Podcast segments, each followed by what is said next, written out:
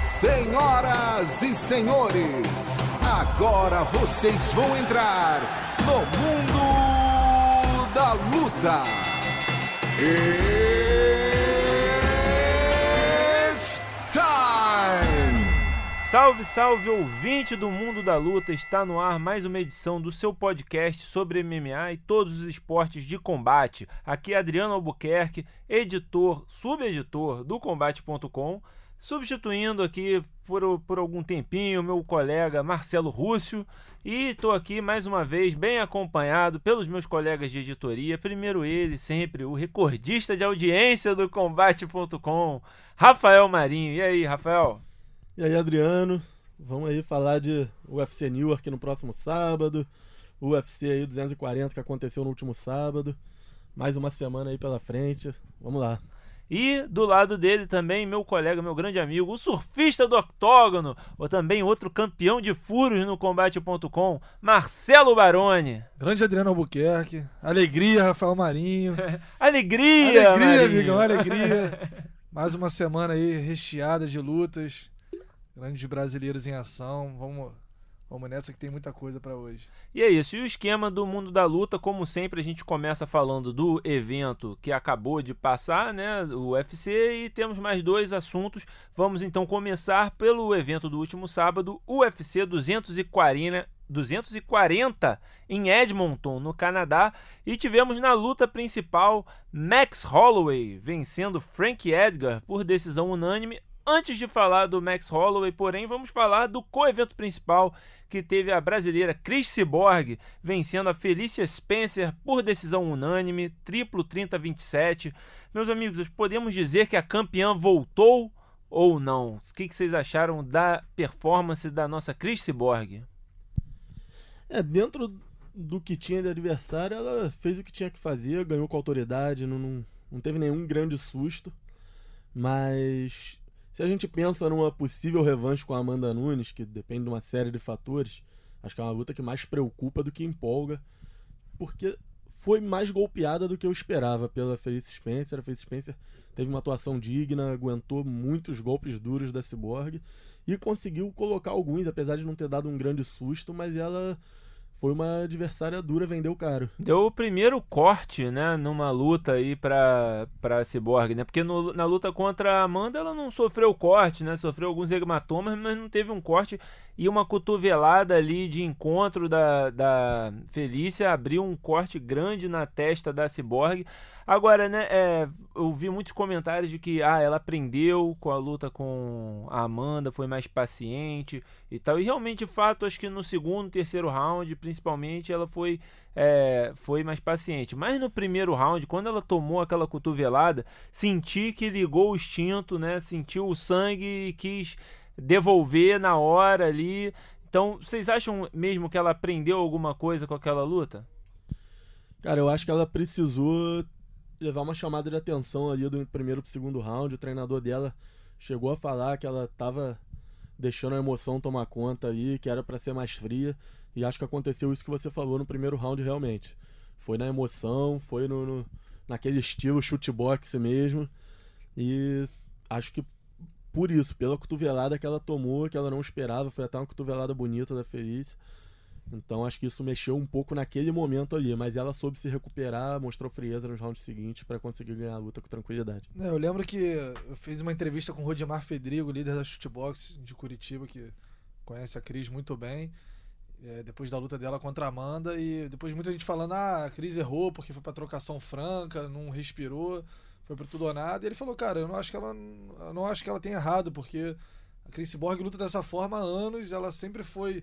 Teve esse instinto, é da natureza dela, então eu não acho que ela errou. Ela, dessa vez ela levou a pior, mas é muito difícil, né? Você, depois de lutar do mesmo jeito tantos anos, chegar agora e, e mudar a tua maneira. Mas realmente, eu acho que muda um pouquinho também, né? De alguma forma, é, a derrota trouxe alguma reflexão para ela, né? Ela, tantos anos invicta, ela começa a pensar se de repente não precisa ser mais cautelosa. É, ainda mais agora, se ela é, realmente enfrentar a Amanda, né? Ela já viu do que a Amanda é capaz. A Amanda tem enfileirado todo mundo, enfileirou a Cyborg, tirou a Holly Holm pra nada. Então, assim, é, é muito perigoso é, ligar o automático com a Amanda se essa luta de fato vier a acontecer. É isso. E a gente fala, né, de será que essa luta vem a acontecer? Porque como foi dito no nosso último programa, era a última luta do contrato da Chris Borg com o UFC. Agora eles entram num período de negociação, né? Se não me engano, tem um período de negociação exclusiva para uma renovação, a partir do qual, se eles não chegarem ao acordo, a Cyborg tem passe livre para negociar com outras organizações e a Cyborg logo após a luta, né, na entrevista coletiva pós-luta, já reclamou que está sofrendo muito bullying do Dana White, né? O próprio Dana White depois veio dizer mais uma vez que achava que a Chris Borg queria lutas fáceis, né? Queria lutas mais fáceis, que por isso que talvez ela saísse do UFC, que ela não queria uma revanche com a Amanda Nunes.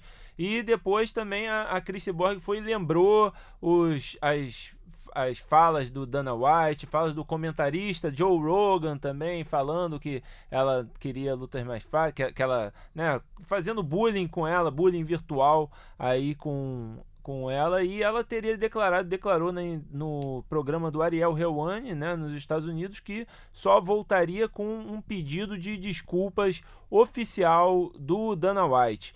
É, não sei se eu, quero discutir mais uma vez com vocês o que, que vocês acham que vai acontecer, porque a gente já discutiu isso no último programa.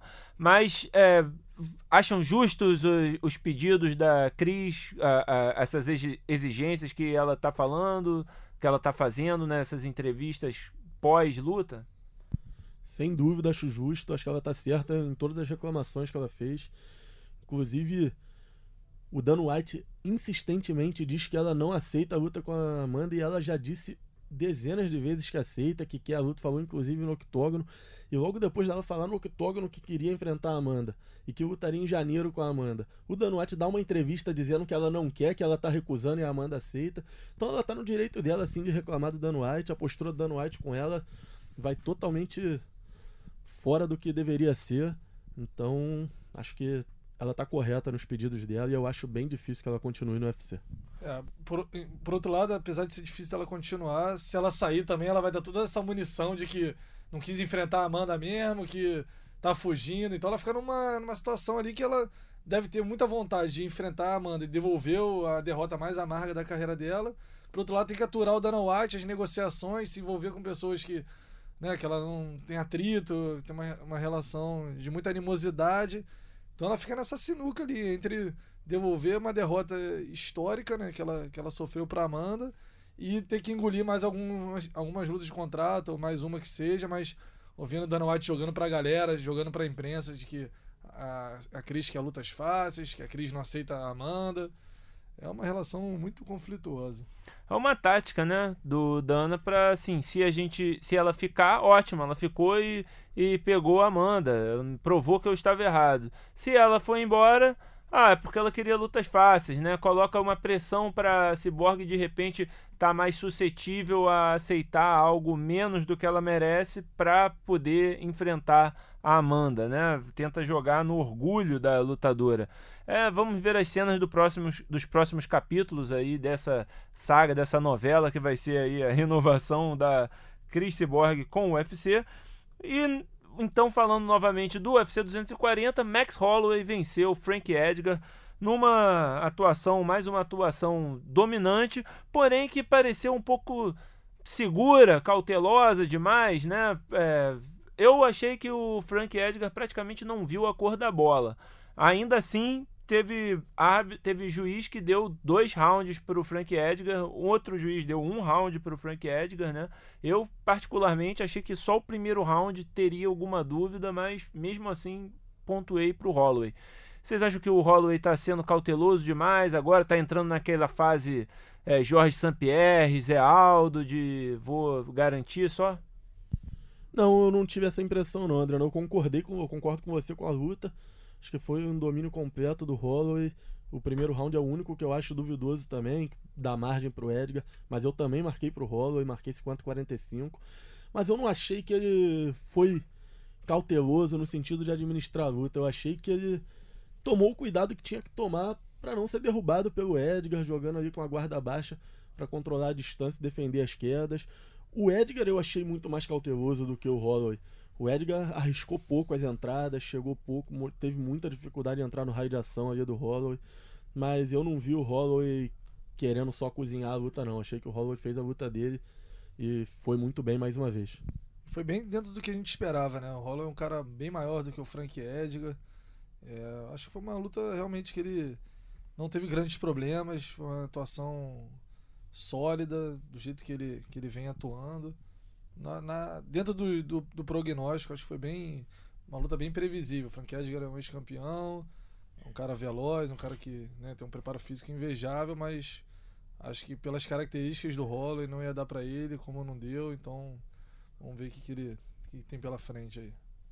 Tivemos também nesse evento outros quatro brasileiros, né? Tivemos um duelo de brasileiros, que acho que foi o principal aí, é, principal luta entre brasileiros fora a Chris Borg, né? Que foi a luta do Davidson Figueiredo com o Alexandre Pantoja, Luta da noite vencida pelo Davidson por decisão unânime, triplo, triplo 30-27.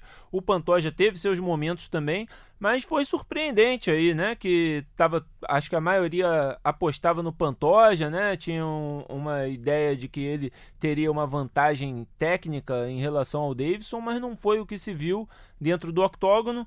O Davidson se recupera de uma derrota para o Jussier Formiga, né? Agora ele tem 10 vitórias e uma derrota no, no cartel e já está aí fazendo campanha para de repente enfrentar o Benavides por um cinturão interino na ausência aí do Henry Cerrudo. O que vocês acham dessa ideia aí do Davidson? O que, que é o próximo passo para o Davidson Figueiredo, Baroni?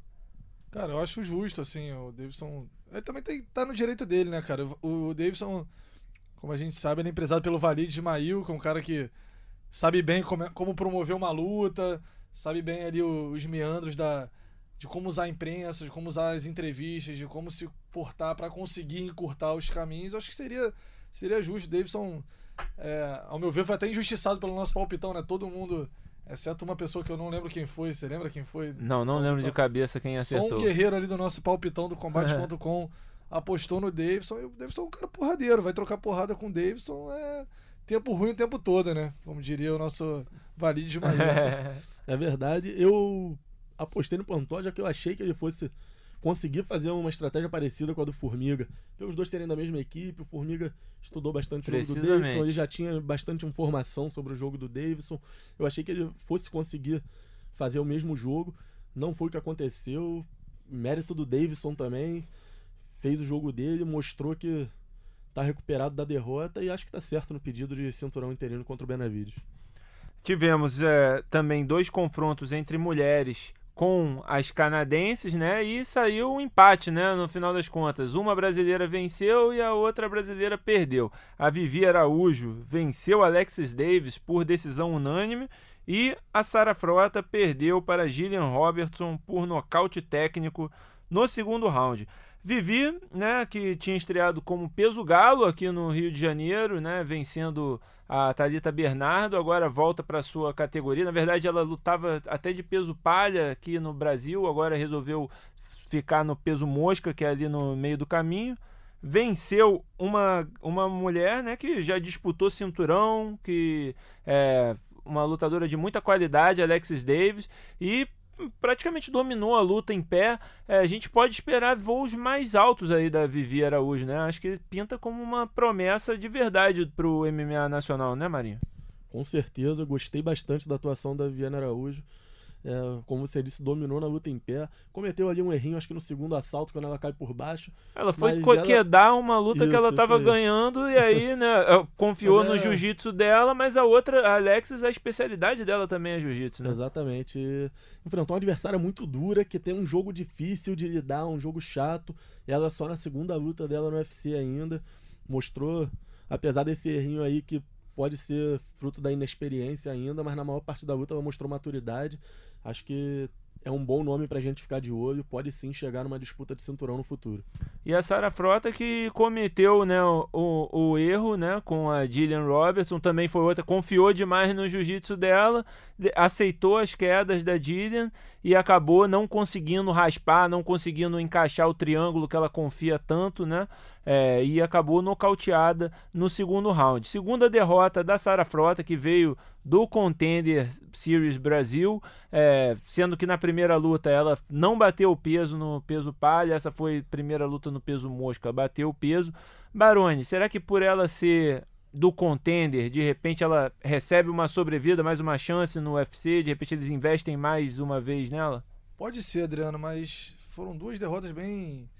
Ela não, não mostrou uma grande atuação, né? Não mostrou um, um grande repertório ali. A situação parecida com a do Mamute, né? O Mamute também venceu no contender, assinou o contrato e perdeu duas lutas. Óbvio que o Mamute acabou perdendo as duas no primeiro round ali de forma mais, mais dura, mas sempre deixa, deixa o atleta numa situação complicada, né? Numa corda bamba ali. Talvez nem mais uma chance, a mulher, enfim.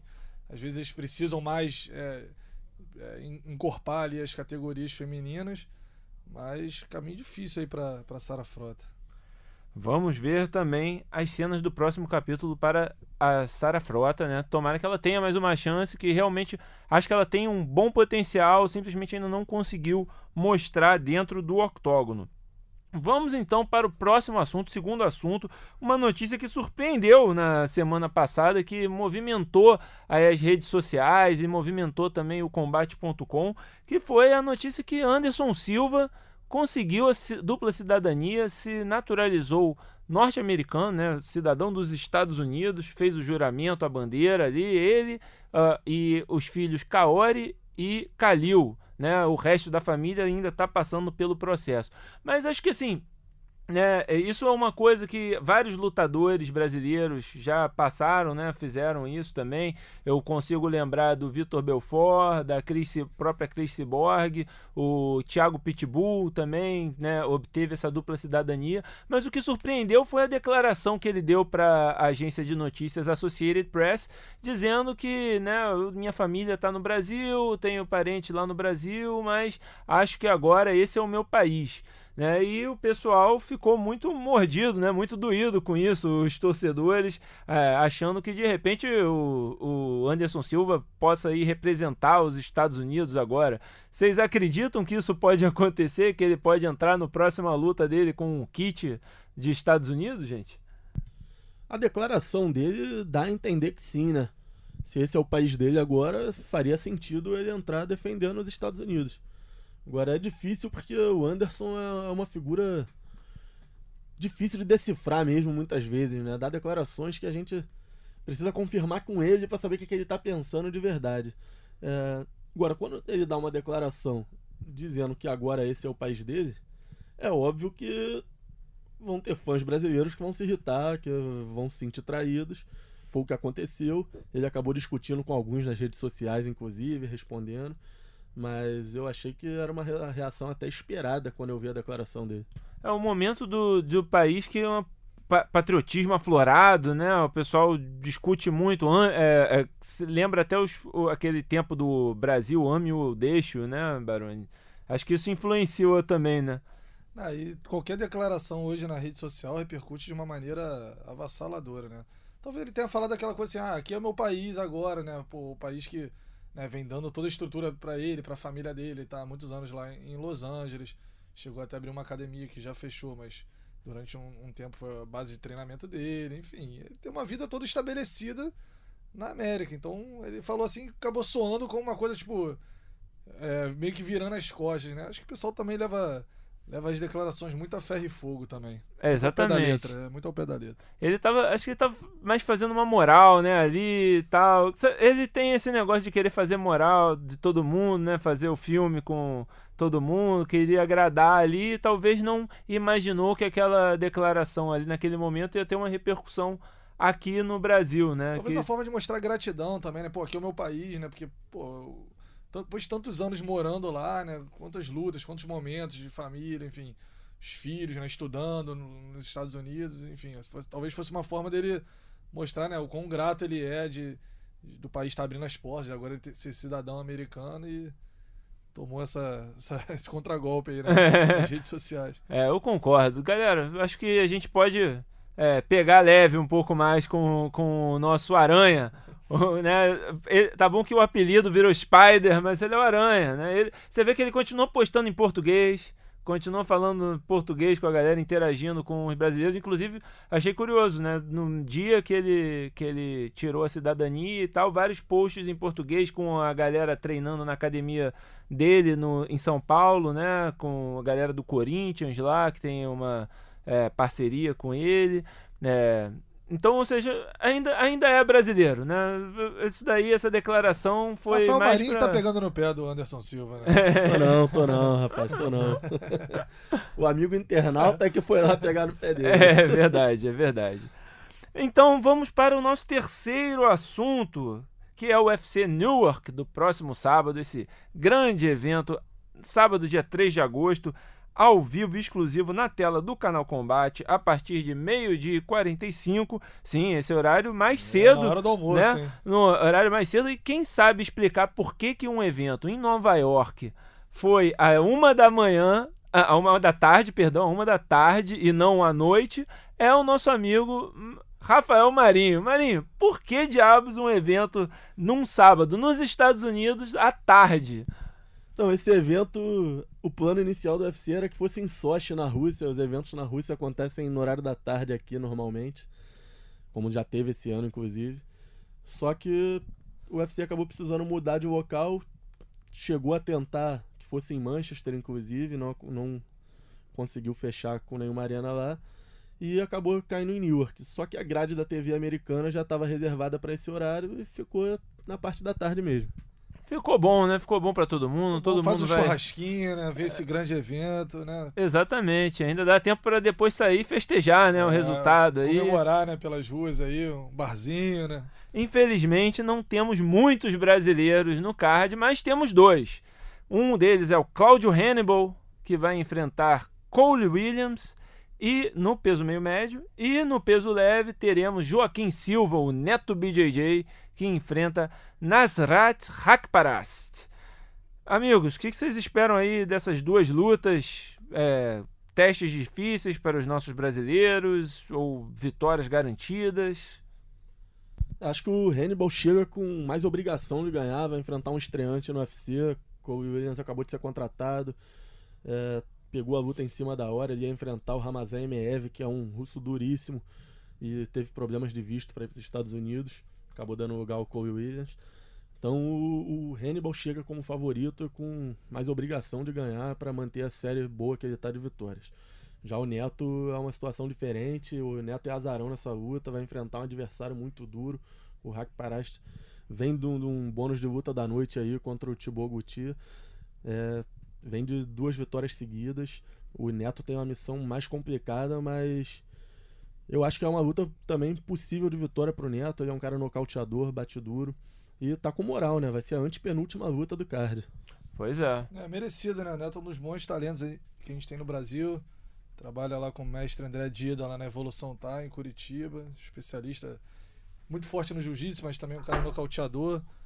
É, Ele, inclusive, mostra mais o- a trocação dele do que o jiu-jitsu dele no UFC é, até o- agora, né? o- o- Assim como a Jutai mostrava mais a luta agarrada do que o Muay Thai, né? Eles deviam trocar os apelidos, né? Netai, né? Então. E Ju Netai. BJJ. Ju BJJ. Mas é um bom, bom, bom talento. É um cara empolgante também, costuma fazer boas lutas. É um, um dos bons talentos que a gente tem aí. É parada duríssima, mas o é um caixa grossíssima, né?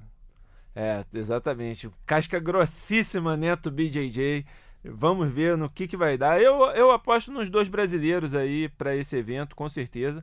E no evento principal da noite, ou da tarde, né? Como será, teremos Colby Covington, o caos, de volta aí, o, o ex-campeão interino do peso meio médio, vai enfrentar Robbie Lawler, esse sim campeão linear, ex-campeão linear do peso meio médio. Uma grande luta, não era a luta que ninguém esperava para o Colby Covington em seguida, né? Acho que todo mundo esperava que ele finalmente disputasse o cinturão contra Kamaru Usman, mas vai ficar mais para frente. E aí ele vai pegar essa pedreiraça que é o Rob Lawler, mas que também já mais avançado na carreira, na idade. O que, que vocês esperam para essa luta, meus amigos? Baroni, o que, que você espera aí? Lawler pode engrossar o caldo do Covington? Cara, acho que pode sim, apesar da fase não ser das melhores, né? Foi um ex-campeão, um cara nocauteador muito agressivo. Acho que pode engrossar assim. O Covington tem aquele jogo chato dele ali de, de cansar na grade, mas acho que é trocação do Robbie Lawler aí pode fazer diferença. Marinho, sua leitura aí sobre essa grande luta. Então, o Lawler é um cara que apresenta perigo para qualquer adversário. Ele, como o Baroni disse, ele é um cara que bate pesado, ele é um cara bom do jogo em pé, mas eles chegam na luta em momentos diferentes, né? O Lawler a gente vê que ele tá numa decadência física e técnica, enquanto o Colby chega no auge físico e técnico dele pra luta. Eu aposto numa vitória dominante do Colby Covington. O Covington que falou na entrevista aqui pro combate que trabalhou muito a trocação dele nesse ano. Aí vamos ver que, que vai dar um show. Vocês esperam que ele vai ter coragem de ir pro pau com o Rob Lawler? Acho que ele tem que agir com inteligência, né? A fase é melhor, mas se ele bobear, ele pode ser nocauteado. É, o Kobe é um cara inteligente lutando. Ele dá essas declarações, parece ser meio maluco, mas é. é inteligente dentro do octógono. E ele é um cara que ele tem uma trocação bem adaptada para o jogo dele. Ele tem muito volume de golpes, ele consegue encurtar bem a distância e a partir do momento que ele encurta, ele abafa o adversário. Então acho que ele vai manter essa mesma estratégia contra o Lawler. Falou muito na entrevista que é o rei do Brasil, que ama o Brasil, e ele vai representar o Brasil apesar de ser americano, estar representando os Estados Unidos também. Aí é com você, público, fã de lutas, se você acredita ou não. Né? se tá você abraça ou não essa promessa aí de Colby Covington. Mas o que a gente pode dizer para vocês é que vai ser um grande evento, uma grande luta e você acompanha ao vivo e com exclusividade no Combate ou Combate Play a partir de meio-dia e 45 de sábado. Então, passando a régua no terceiro assunto, vamos para os destaques da semana começando pelo nocaute da semana, que veio do grande evento paulista Future FC, o Future MMA, o, a sexta edição do evento, teve aí como destaque um nocaute do Jackson Loureiro em Anderson Buzica, acertou um chute alto na cabeça que deixou Anderson Buzica vendo estrelinhas, é, estatelado no chão muito bom nocaute. Você pode conferir no resumo da semana, no resumo do MMA da semana no combate.com. A finalização da semana veio também do Future, que foi na luta principal, disputa do cinturão peso galo, e o Herbert Índio, que tem uma história muito incrível aí da, de vida, né, é, representando o irmão dele, o Hércules, que morreu no exército, ele está tentando realizar o sonho do irmão, no UFC, levar a história dele para o mundo. Ele finalizou o Tigro Urso Branco Costa no primeiro round com uma guilhotina e levou o cinturão. Uma bela guilhotina, merecida aí essa vitória, né, Baroni? Para um cara com a história dele. Merecida, né? Uma história de vida belíssima, muito bem contada pelo amigo Adriano, apresentador aqui do podcast, lá pro site. Uhum. O irmão dele morreu no treinamento né, militar. É, o irmão que era que era para ser o lutador e ele acabou ah, herdando aí o, o caminho do irmão para levar essa história à frente. É engraçado, né, que o Herbert ele fala que ele era muito ruim no jiu-jitsu, né? Ele acabou se tornando um, um, finalizador, mas não era um cara que tinha talento, ele foi na, foi na raça mesmo. E foi, mostrou e conseguiu a vitória justamente mostrando o jiu-jitsu, né? Agora, eu acho que a gente podia ter um, um, outro destaque na semana, a partir de agora, assim, não hoje, mas a partir das próximas edições, que é o apelido da semana, né? E Tigro Urso Branco realmente é um grande apelido. É, e, e, a TFT, é, acho que é, é pô, não tem dúvida, é o concurso em melhores apelidos de lutadores do Brasil, né, não, Marinho? É, mas eu tenho um bom apelido nesse card aí do Filtro também, que foi o Marcos Detona Ralph. Acho que entra na briga juntos também. Ah, mas esse daí tá, tipo, tá na moda, é o do filme, blá blá blá. Eu acho que esse do Urso Branco realmente é, é muito nonsense, assim, que é o, o que a gente gosta de, de apelido, né? Apelidos nonsense. Tem sempre aqueles bizarros, né? o MMA é um terreno fértil para os apelidos exóticos. E a vergonha da semana, amigos, veio lá do Oriente veio da China, no Battlefield FC 2, a luta de Gleison Tibal contra Will Brooks. E o Gleison Tibal acabou vencendo graças a muito à ajuda do, do árbitro que interrompeu a luta dando finalização quando a guilhotina não estava nem encaixada direito, né? Pressionando o Will Brooks contra a grade, fazendo uma pressãozinha ali, o Will Brooks deu uma amolecida no braço, mas não chegou ali a apagar de fato, né? Deu uma amolecida e o juiz, em vez de pegar o braço para sentir se ele tinha apagado mesmo, se garantir, já saiu interrompendo encerrando a luta. O Will Brooks estava acordadão, ficou com aquele olho arregaladão de o que, que aconteceu, o que está acontecendo. O próprio Tibal não entendeu é, de primeiro o que, que tinha acontecido, né? É, mas, claro, foi comemorar, tem que comemorar mesmo, venceu a luta. Mas fica aquele erro, né, que tem acontecido tanto aí com muitos árbitros. Já aconteceu aqui no Brasil, a gente lembra do Eduardo Erdi, né, dando a finalização lá do Leandro Buscapé. É, outros lugares também já aconteceu, o cara não estava apagado e o juiz apagou. Tem às vezes também que o cara apagou, ficou uma hora, uma hora apagado e, não, e o cara não termina a luta. Tem o caso do Rob Lawler que vai fazer a luta principal agora na última luta contra o Ben Askren, né, Adriano? Exatamente, todo mundo comparou. Esse é o caso do Rob Lawler contra o Ben Askren, não estava apagado, o Herb Dean viu o braço dele cair e falou: acabou a luta.